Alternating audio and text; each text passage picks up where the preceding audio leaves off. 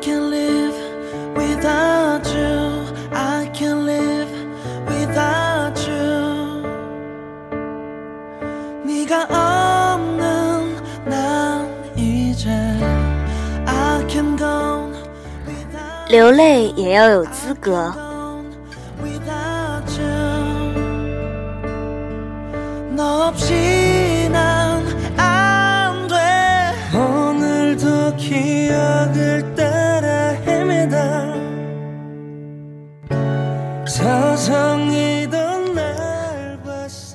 不是每个搞笑的人都很开心的，尤其是每天都搞笑的人，每天被要求说同样段子的人，被要求表演同样节目的人，如同我新认识的豆哥，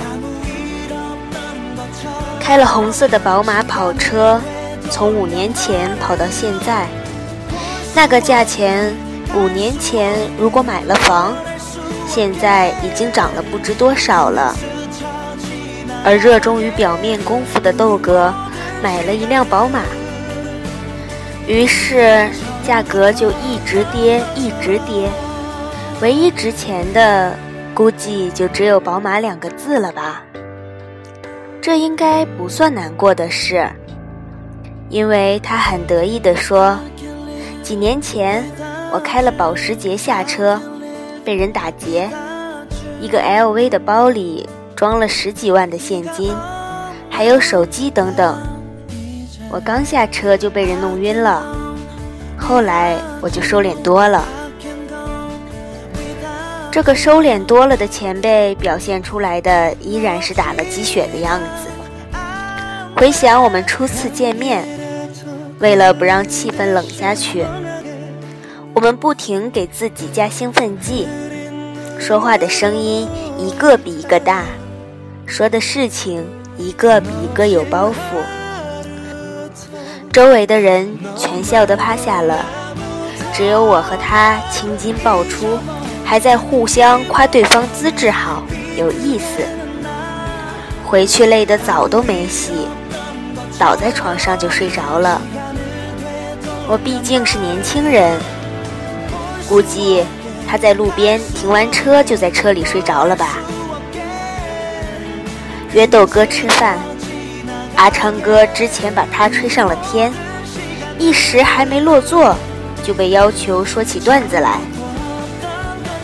我以前穿了双很好的鞋，后来就被警察关了起来。那双鞋是我捡的，你知道为什么我被关起来吗？我们都说不知道，因为这双鞋是我在别人阳台上捡到的。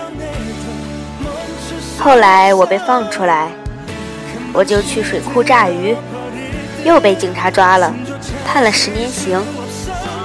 我只炸死了三条鱼啊！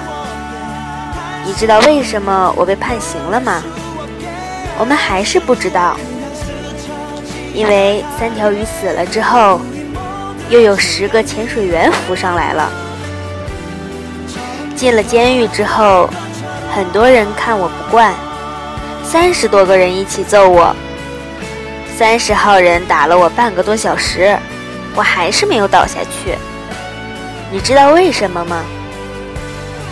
这下我知道了，因为你练过吧？错了，因为他们把我吊起来打的。我笑得很猛，也知道这个笑话他讲了应该不下一千遍了吧。豆哥埋着头吃泡椒鱼头里面的清水面，作为湖南人的他，这道菜吃过也应该不下一百遍了吧。吃到一半，他抬起头来说：“非常好吃，就像第一次吃一样。”看真情指数时，吴宗宪与蔡康永聊着聊着，开始满是泪光。看背后的故事，包小松、包小柏也是嚎啕大哭。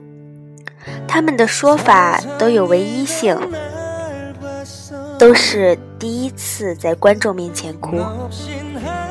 靠幽默与搞笑出道的人，不到功成名就的那一天，也许永远都没有流泪的资格，只能重复着自己的过去，打着鸡血，活出人的一生。其实我也是这类型的人，只是做这样的人，也需要台阶和资格。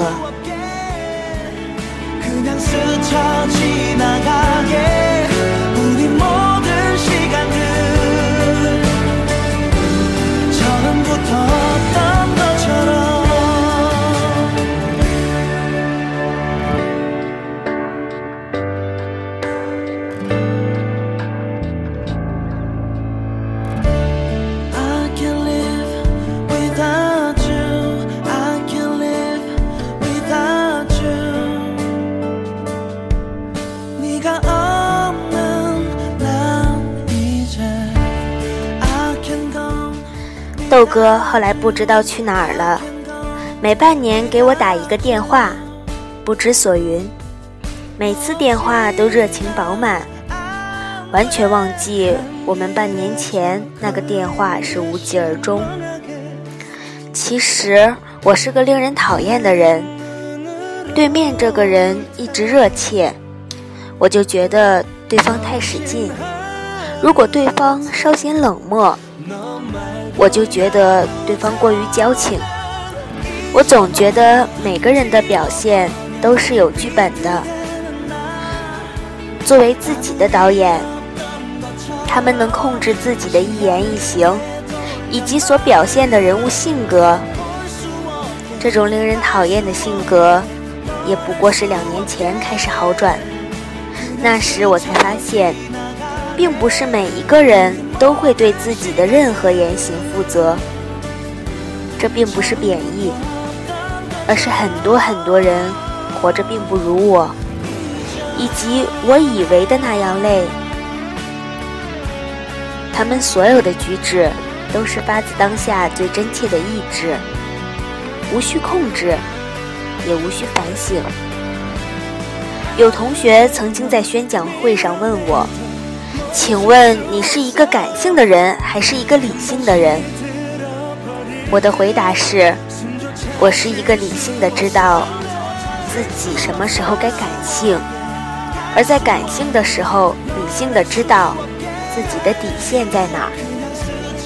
我连着好几个月为这个解释暗喜，不过也是刚刚才发现，我活的似乎也挺使劲儿和矫情的。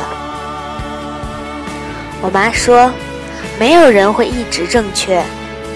他们只会越来越正确，对人生亦是如此。二零一二年十月八日。